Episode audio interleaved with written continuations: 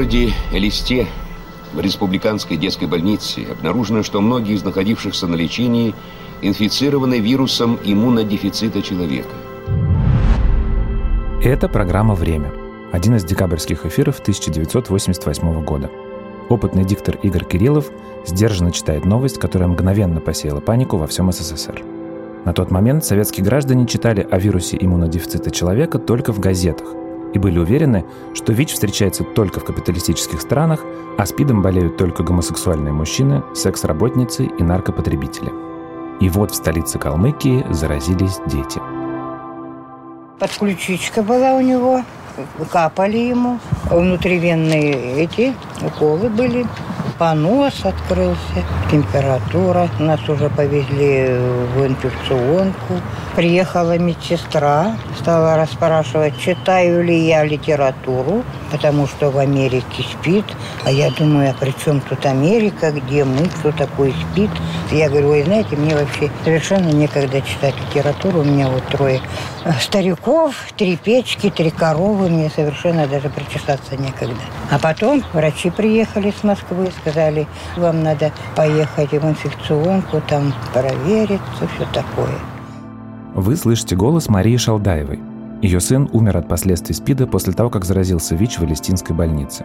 Спустя 30 лет она вспоминает эту историю в документальном фильме Антона Красовского, журналиста и председателя благотворительного фонда «СПИД-центр». Всего в республиканской детской больнице Илисты в 1988 году заразились 70 с лишним детей и несколько матерей, но данные разнятся. Тестов на ВИЧ в Союзе тогда не проводили вовсе, и врачи не понимали, почему дети цепляют то одну, то другую инфекцию и слабеют на глазах. Совсем тяжелых пациентов отправляли соседние Волгоград, Ставрополь и Ростов-на-Дону. В итоге в общей сложности ВИЧ обнаружили у 270 пациентов на всей этой территории. Лекарства от вируса на тот момент не существовало, то есть все эти люди были обречены на смерть. В стране началась истерия. Граждане стали отказываться от медицинских процедур или ходили на уколы со своими шприцами. Люди боялись посещать бани и парикмахерские. Жители листы приносили к больнице плакаты «Отмоем родину от СПИДа» и угрожали сжечь дома заболевших. Ну а московской комиссии предстояло выяснить, откуда в Элисте взялся ВИЧ.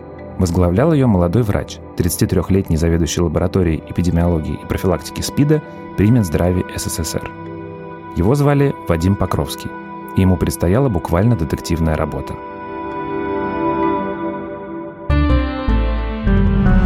Меня зовут Федор Катасонов, я педиатр, а это «Почему мы еще живы» – подкаст Сбер и аптеки и студии «Либо-либо».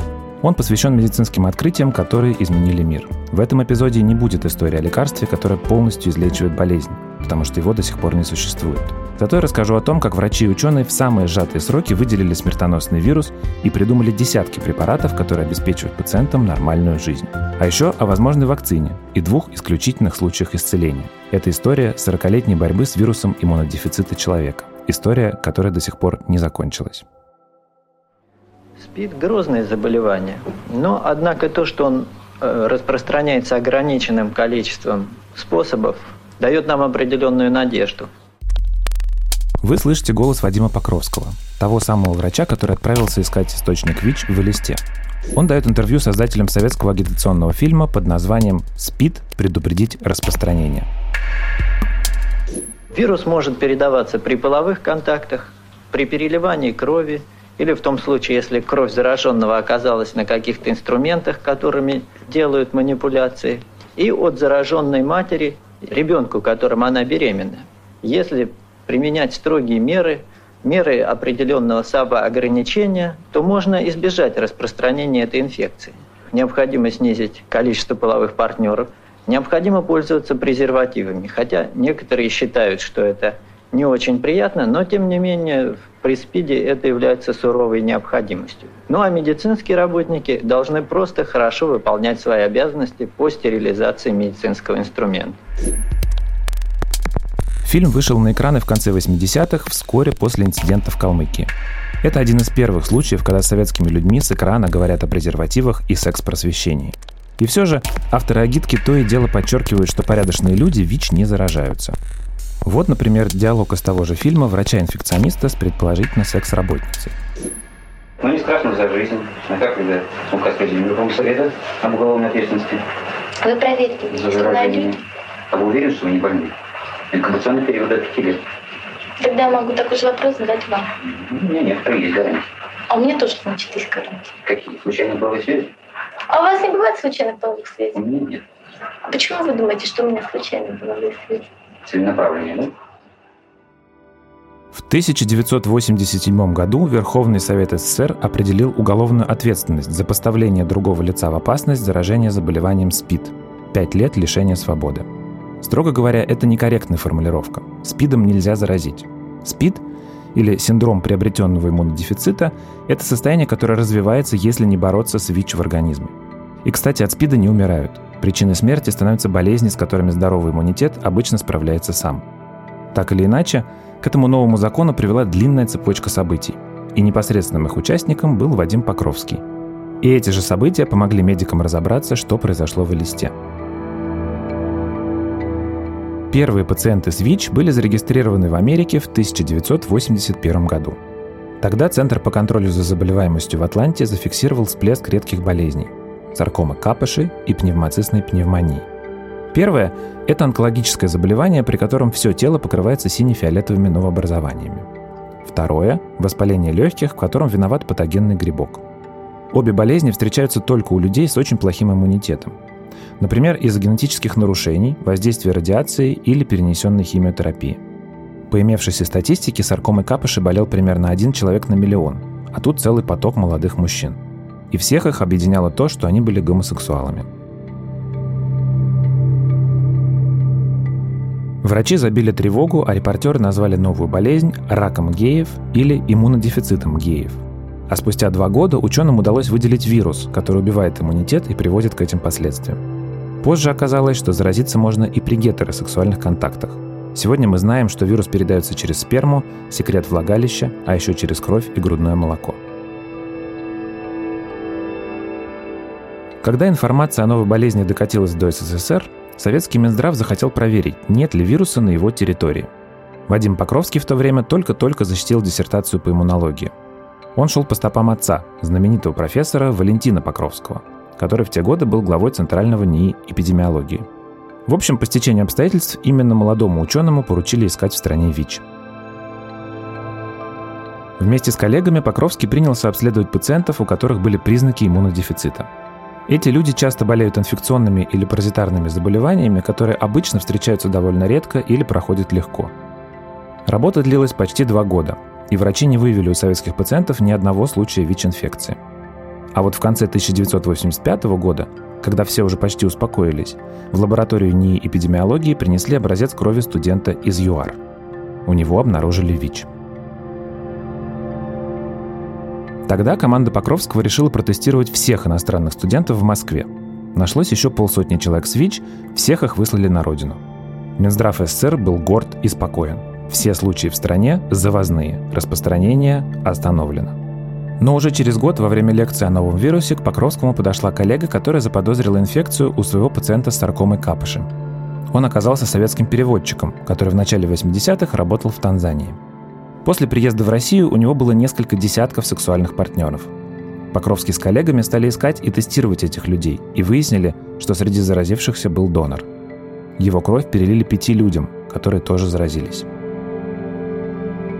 Тогда произошло две вещи – в СССР установили уголовную ответственность за заражение, а всю донорскую кровь начали тестировать на ВИЧ. Благодаря этому в 1988 году вирус обнаружили в образце крови женщины из Элисты. До этого ни одного случая ВИЧ в Калмыкии не было. Молодая пациентка рассказала, что решила стать донором после смерти своего маленького ребенка. Это случилось за несколько месяцев до того, как ее вызвали на обследование в Москву. Умер ребенок в Элистинской больнице от странного септического заболевания – Коллеги Покровского предположили, что женщина могла заразиться от мужа и передать вирус плоду, но у мужа ВИЧ не нашли. Очевидно, заразилась она уже после родов. Никаких медицинских манипуляций матери в больнице тоже не делали. Получается, что заразиться она могла только одним путем – от младенца во время кормления грудью.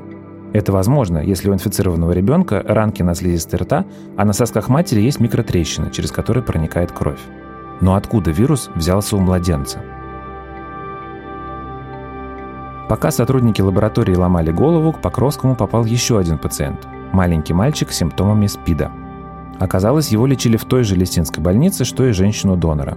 Это не могло быть совпадением. В начале 89 года Покровский с коллегами выехали в Элисту. Мы видели, как работает персонал, какие допускались ошибки. На отделении должны были сдавать все шприцы, стеклянные шприцы, должны были их сдавать на стерилизацию в специальное дезинфекционное отделение. Ну и мы посчитали, сколько должно было делаться инъекций на этом отделении. Ну, скажем, должно было сделать 150 инъекций, а шприцов сдавали только 90 на стерилизацию. Но это значит, что шприцы, по крайней мере, два раза использовали. Но это было связано с общей тогда мнением медицинского персонала. Это по всей России было распространено. Это воспоминания Вадима Покровского в документальном фильме Антона Красовского. Другие эксперты рассказывают, что вторым источником распространения вируса были катетеры. Их промывали из одной бутылки физраствора, и в нее попадала кровь больных. Окей, вирус распространился из-за дефицита шприцев и халатности медперсонала – но откуда он в принципе взялся в больнице? Московская комиссия стала методично поднимать истории болезни и обследовала семьи всех детей, которые заразились. В итоге нашлась одна, в которой вирус обнаружили и у отца, и у матери. Выяснилось, что в 1981 году мужчина служил на флоте, и их корабль несколько месяцев стоял в порту Конго. Покровский уверен, что там нулевой пациент воспользовался услугами местных секс-работниц, хотя сам мужчина это отрицал – Спустя время географическое происхождение вируса подтвердили анализом генома. У всех пострадавших в Палестинской больнице нашли довольно редкий подтип ВИЧ. Его обозначают буквой G. На начальных этапах эпидемии он был распространен только в Конго. В 1989 году Генпрокуратура СФСР возбудила уголовное дело против персонала больницы в Элисте. Но с тех пор по нему так никого и не осудили – Медсестры не признавались, что использовали одни и те же шприцы много раз. А начальство больницы утверждало, что во всем виноват зараженный иммуноглобулин. Это такой препарат из плазмы крови, который назначают для поддержания иммунитета. И вот якобы в 1988 году в больницу завезли ампулы, зараженные ВИЧ. Московская комиссия настаивала, что это невозможно. Это подтверждали независимые эксперты. Но официальное следствие зашло в тупик. Выжившие пациенты и родственники тех, кто погиб, до сих пор добиваются справедливого суда. Самое жуткое и обидное в палестинской трагедии – то, что она произошла за 8 лет до изобретения эффективной терапии ВИЧ. А доступ к лекарствам у пациентов в России появился еще позже. Точное число выживших после той вспышки неизвестно. Зато наверняка можно сказать, что все они счастливчики. От заражения ВИЧ до терминальной стадии СПИДа без лечения может пройти несколько лет. У кого-то 7, у кого-то 15 и даже больше. Все зависит от организма пациента. И тут нужно объяснить, как вообще работает вирус иммунодефицита – но сперва давайте немного отмотаем назад. В 1981 году, когда в США появились первые пациенты со странными симптомами и ослабленным иммунитетом, врачи даже не понимали, что за болезнью стоит какой-то вирус – Помню, как будто это было вчера. Я сидел в своем офисе и открыл последний еженедельный отчет о заболеваемости и смертности. Он был за 5 июня 1981 года. И в отчете были данные о пяти мужчинах-гомосексуалах из Лос-Анджелеса, у которых обнаружили пневмоцистную пневмонию. А я на тот момент был специалистом по инфекционным болезням с уже немаленьким стажем. Вспоминает иммунолог и инфекционист Энтони Фаучи, который изучает ВИЧ уже 40 лет, с самого начала эпидемии. Это было очень странно. Во всех остальных отношениях здоровые, молодые мужчины, и все при этом гомосексуалы, получили инфекцию, которую никогда ни у кого с нормальным иммунитетом не находят. Обычно эта болезнь появляется разве что у раковых пациентов на химиотерапии, то есть в тот момент, когда их иммунная система максимально подавлена. Но самый большой шок был через месяц, когда мы получили еще один отчет о заболеваемости и смертности. И там описывалось уже 26 случаев. И не только из Лос-Анджелеса, но и из Сан-Франциско и Нью-Йорка. Там уже была не только пневмоцистная пневмония, но и саркома капыши и другие оппортунистические инфекции. И вот тогда я понял, это что-то новенькое. Вся моя карьера, вся моя жизнь изменилась. Я понял, что мне нужно сменить фокус и заняться изучением болезни, у которой на тот момент даже не было названия. После первых отчетов специалисты Центра по контролю и профилактике заболеваний начали расследование. Они предположили, что раз болеют только гомосексуальные мужчины, нужно обследовать партнеров этих пациентов. К ужасу врачей и ЛГБТ-комьюнити с каждым месяцем тяжелых больных среди них было все больше. Позже Гас Кернс, терапевт и представитель ЛГБТ-комьюнити, который живет с ВИЧ с начала эпидемии, вспоминал, что в какой-то момент умирать стало так много его друзей, что он просто перестал ходить на похороны. Но дальше случилось кое-что похуже – в США стали заболевать люди, которым перелили кровь. Тогда исследователи сконцентрировались на другом аспекте неведомой инфекции. Анализы всех больных показывали, что она снижает число Т-лимфоцитов, особых клеток иммунной системы, которые помогают организму обнаруживать и уничтожать вирусы и чужеродные клетки. До этого в мире был описан только один вирус, который действует на эти же клетки – Т-лимфотропный вирус человека. Открыл его американский ученый Роберт Галла – к нему-то врачи и обратились за помощью. Гала взялся за микроскоп. Параллельно вирус искали его коллеги по другую сторону океана. В Париже исследованиями руководил Люк Монтанье. В итоге ученые открыли ВИЧ независимо друг от друга, но Монтанье успел раньше. Его статья вышла в 1983 году, а отчет Галла появился только в 1984. И пускай Галла придумал первый тест на ВИЧ, Нобелевскую премию за это открытие дали французам. Случилось это в 2008 году. Вот что узнали о новом вирусе Гала и Монтанье. Он размножается в человеческих Т-лимфоцитах, клетках иммунной системы.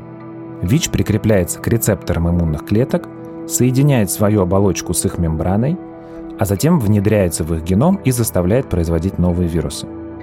При этом организм вырабатывает новые лимфоциты, чтобы защититься от инфекции, но их ВИЧ тоже заражает, так что становится только хуже – в конце концов, Т-клетки, в которые попал ВИЧ, неизбежно истощаются, погибают, и организм просто остается без защиты. Но при этом у вируса есть несколько уязвимых мест. Первое – это фермент, который ВИЧ использует для взлома ДНК лимфоцитов и размножения. Он называется обратная транскриптаза. Помимо нее вирус использует для размножения и другие ферменты – протеазу и интегразу. Вам не обязательно запоминать эти сложные названия. Самое главное – понять, что все эти ферменты можно нейтрализовать. Именно на этом основано действие лекарств от ВИЧ. Удивительно, но первый препарат для нейтрализации вируса появился почти на 15 лет раньше, чем в Америке заметили ВИЧ. Его изобрел американский врач Джером Хорвиц. В 60-е годы он искал эффективные и минимально токсичные средства для химиотерапии рака. Одним из таких веществ мог стать зидовудин. Хорвиц рассчитывал, что он помешает делению раковых клеток – но опыты на мышах ничего не дали. Ученый зафиксировал свой провал в научной статье и положил исследование на полку. А через несколько лет к статье вернулись его коллеги. В 1987 году зидовудин одобрили для лечения ВИЧ. Оказалось, что он тормозит работу обратной транскриптазы.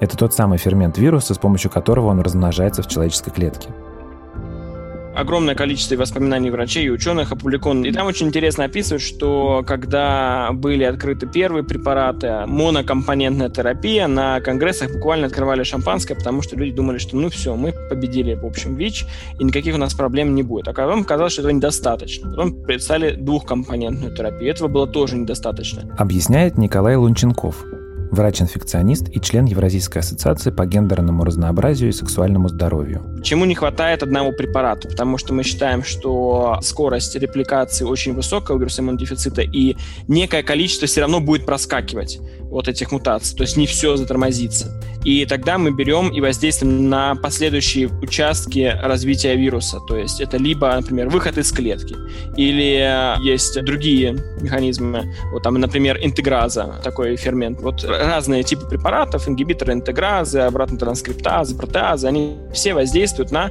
а, процесс репликации вируса внутри клетки. Конечно, у старых препаратов побочные эффекты, они были изначально, конечно, ужасающие. То есть тогда стоял вопрос, почему тогда сразу не лечили? Да, вот мы сейчас говорим, надо начинать лечение, как только мы выявили, потому что тогда побочные эффекты были настолько плохие, что надо было понять, что хуже, СПИД или побочные эффекты от терапии.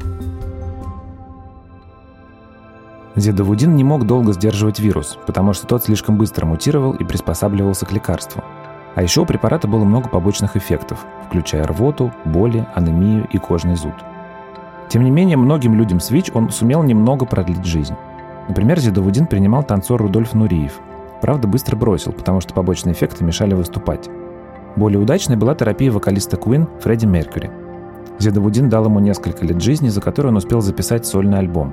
В феврале 1991 года Меркьюри выпустил свою последнюю работу – клип на песню «I'm Going Slightly Mad».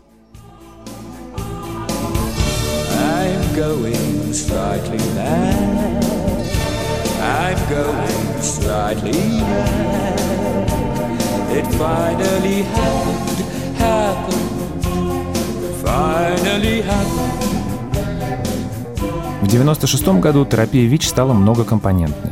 В этом году компания Roche Holding выпустила на рынок препарат нового типа. Он блокировал другой фермент вируса – протеазу. Дело в том, что пораженные Т-лимфоциты синтезируют белки ВИЧ в виде таких длинных цепочек.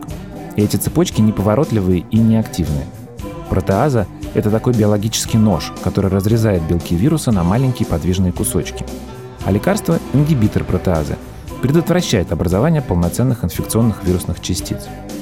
Кроме того, врачи выяснили, что если давать пациентам одновременно ингибиторы протеазы и обратной транскриптазы, то вскоре вируса в их крови становится настолько мало, что он практически не влияет на их здоровье.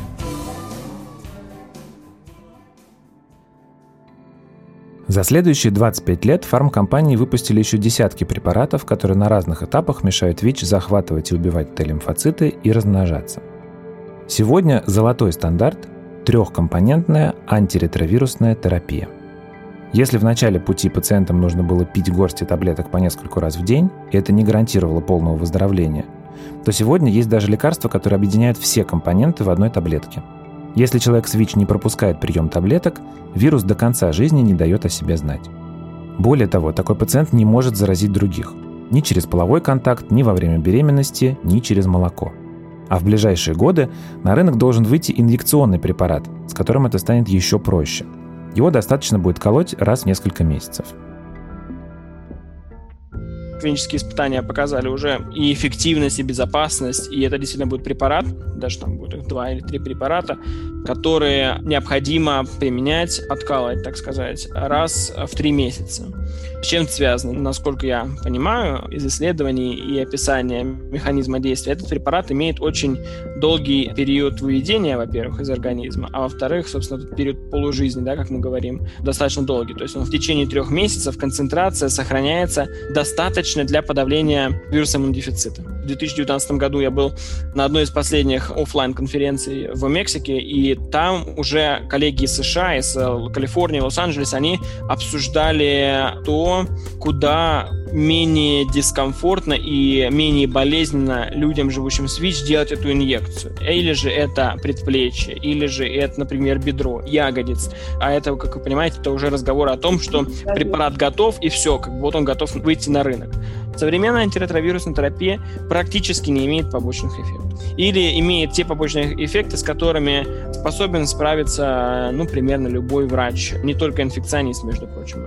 Есть, конечно, свои нюансы, есть препараты современные, которые имеют необычные побочные эффекты по типу депрессии и так далее. Но, как правило, современная антиретровирусная терапия, она безопасна, она эффективна, и она очень хорошо переносится. Большинство людей, кто принимают одну таблетку один раз в день, они даже не замечают этого. На современном этапе развития антиретровирусной терапии у врачей появились новые вызовы. Как сделать лекарства менее токсичными? Как упростить схему приема так, чтобы человек точно не забывал пить лекарства? Как обеспечить таблетками всех нуждающихся? Например, в России, по разным данным, их сегодня получают только 60% людей с вирусом. И еще, как сделать так, чтобы люди без вируса могли надежнее защитить себя от заражения? Доконтактная профилактика – это такой метод профилактики, который зарегистрирован был в 2008-2010 год. Это прием а, комбинации двух антиретровирусных препаратов, которые используются в лечении ВИЧ-инфекции. И, э, собственно, комбинация этих двух препаратов применяется для профилактики ВИЧ-инфекции. Условно говоря, мы возьмем с вами человека, у которого мы знаем, что есть высокие риски инфицирования вирусом иммунодефицита. В таком случае мы, конечно, говорим о необходимости использования презерватива, и мы никогда не позиционируем ДКП как альтернативу презервативу. ДКП – это доконтактная профилактика. Но мы всегда говорим, то есть есть некий процент людей, которые в любом случае либо не имеют доступа к презервативам, либо не умеют ими пользоваться, либо не хотят ими пользоваться, потому что это тоже право человека. И вот для таких людей дополнительная страховка и дополнительным способом защиты является вот прием как раз-таки этих двух антиретровирусных препаратов. А если мы имеем человека, у которого секс бывает через день, регулярно незащищенный, имеет место употребления наркотиков, здесь красный флаг «да» обязательно. И я всегда говорю, что если вы видите на приеме у себя человека, который говорит, что у него вот есть специальные шкалы оценки рисков, мы обязаны дать ему ДКП, потому что вопрос стоит не в том, инфицируется он или нет, а когда он инфицируется. Доконтактную профилактику еще называют ПРЕП, от английского Pre-Exposure Prophylaxis. Этот метод изменил жизнь многих людей, особенно внутри ЛГБТ-комьюнити. При этом ни одно лекарство на сегодняшний день не может полностью уничтожить ВИЧ в организме. В медицине известно всего два случая, когда людям удавалось начисто излечиться от вируса. Первый был в 2007 году. Пациента звали Тимоти Рэй Браун. К тому моменту он уже 12 лет жил с ВИЧ. Врачи обнаружили у него острый миелоидный лейкоз. Браун прошел несколько курсов химиотерапии, но они не помогали. Тогда ему предложили трансплантацию костного мозга. И тут доктор Хайка Ессен, который вел Брауна, придумал хитрый план. У меня была очень высокая совместимость со многими донорами. И тогда моему доктору пришла в голову идея найти человека с иммунитетом к ВИЧ. Эта мутация называется CCR5 дельта 32. И люди, которым она передалась от обоих родителей, это еще называется гомозиготной мутацией, вот у них есть иммунитет к ВИЧ. Только около 1% североевропейцев живут с такой мутацией, такого нигде в мире нет. Моим донором был мужчина из Германии, который жил где-то рядом с Кёльном. Я почти ничего о нем не знаю, кроме этого. Он согласился помочь мне. Трансплантация стволовых клеток была полнейшим экспериментом. Никто не знал, как это подействует, никто не знал, что будет. И мне очень повезло лечиться в Германии. Если бы я лечился в США, я бы уже умер. Потому что это был эксперимент, а в Германии врачи охотнее идут на риск в таких делах. После операции вирус полностью исчез из организма Тимоти Брауна. Он вошел в историю как берлинский пациент – к сожалению, в 2020 году он умер от рецидива рака. Но был еще один человек, который в 2019 излечился от ВИЧ тем же способом. Это так называемый лондонский пациент Адам Кастельеха. Он тоже жил с вирусом, заболел лимфомой Ходжкина и пережил трансплантацию костного мозга. Проблема в том, что поставить этот метод на поток практически невозможно. Костный мозг — это не волосы пересадить. Человека убивают его старый костный мозг. Человек становится абсолютно подвержен к абсолютно любой инфекции, то есть его абсолютно любая инфекция может убить. Плюс сама процедура убийства костного мозга, она крайне токсичная и опасная, то есть человек может просто умереть в процессе убийства костного мозга. И, во-вторых, никто вам не дает стопроцентной гарантии того, что у вас этот костный мозг приживется. То есть человеку надо пройти и потом действительно много лет принимать еще более токсичные цитостатические препараты. Это препараты, которые там помогают костному мозгу прижиться. То есть человек должен пройти буквально через ад для того, чтобы получить вот это вот излечение. Сегодня ВИЧ – один из самых изученных вирусов в мире. С ним живут почти 40 миллионов людей по всей планете. Больше миллиона из них в России. Это только по официальным данным. Ученые знают, что он передался человеку от обезьян, и предположительно это случилось в бассейне реки Конго в начале 20 века. У нас есть очень точные тесты для определения ВИЧ и сложные комбинации препаратов в одной таблетке. Мы умеем сдерживать вирус и предотвращать заражение. Но главная проблема ВИЧ в том, что он очень быстро мутирует. Поэтому вот уже 40 лет медики не могут разработать эффективную вакцину. Правда, в последние несколько лет в разных странах то и дело появляются новости о клинических испытаниях – в 2020 году о создании своей вакцины заявили в России. Научный центр вирусологии и биотехнологии «Вектор» объявил, что испытания идут успешно. Вот что по этому поводу думает доктор Вадим Покровский. Пока еще только первая фаза закончена, но туда ли дойти до третьей, до четвертой фазы, до массового э, испытания, и будет ли оно успешным, Ну, мы увидим еще не скоро, несколько лет понадобится. Вирус иммунодефицита человека так распространен в нашей стране, что с ним сталкивается, вероятно, каждый практикующий врач, по крайней мере, в крупных городах. Лично у меня были пациенты и с врожденной ВИЧ-инфекцией, и заразившиеся в течение жизни, скорее всего, от медицинских манипуляций, и дети от родителей с ВИЧ. Поразительно. Мы находимся в центре эпидемии, а реальные знания о вирусе и тем более о способах лечения распространены очень мало. Многие, например, верят, что вирусом можно заразиться на улице и через касание, просто потрогав иглу. Хотя на самом деле в окружающей среде ВИЧ практически не жизнеспособен и быстро нейтрализуется. Существует даже ВИЧ-диссидентство, то есть отрицание существования вируса вообще. Но людям с ВИЧ чаще приходится сталкиваться не с отрицанием, а со страхом в глазах человека, который только что узнал об их статусе. Сегодня можно жить с ВИЧ и жить с людьми с ВИЧ, целоваться, заниматься сексом и рожать здоровых детей. Главное – не игнорировать достижения медицины. Ведь нередко главный враг для здоровья и жизни ВИЧ-инфицированного не сам вирус, а невежество и отрицание.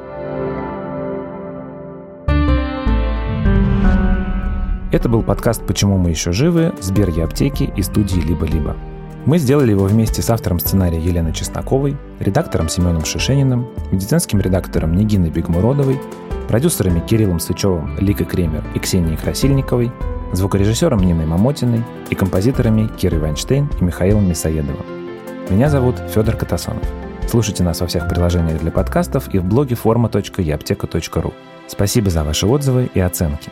Пока.